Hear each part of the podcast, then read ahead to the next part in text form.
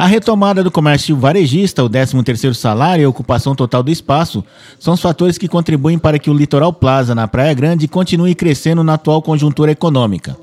A projeção de um dos maiores polos de compras e de lazer do litoral é que as vendas para o Natal aumentem 12% em comparação ao mesmo período do ano passado.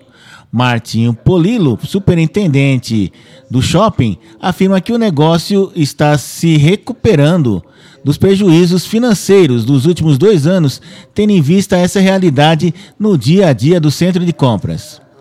Ele também diz que tanto os comerciantes quanto os clientes estão mais confiantes e voltando a comprar mais em diversos segmentos varejistas. Com um mix de cerca de 300 lojas, há muitos anos o empreendimento continua em plena ocupação de todos os seus espaços e recentemente inaugurou mais seis operações: Viking, MCD, Casa das Cuecas, Live, King Snakers e Samsung são marcas que chegam para agregar ainda mais o Mix Litoral Plaza e que são um sucesso de público, pontua Martinho Polilo.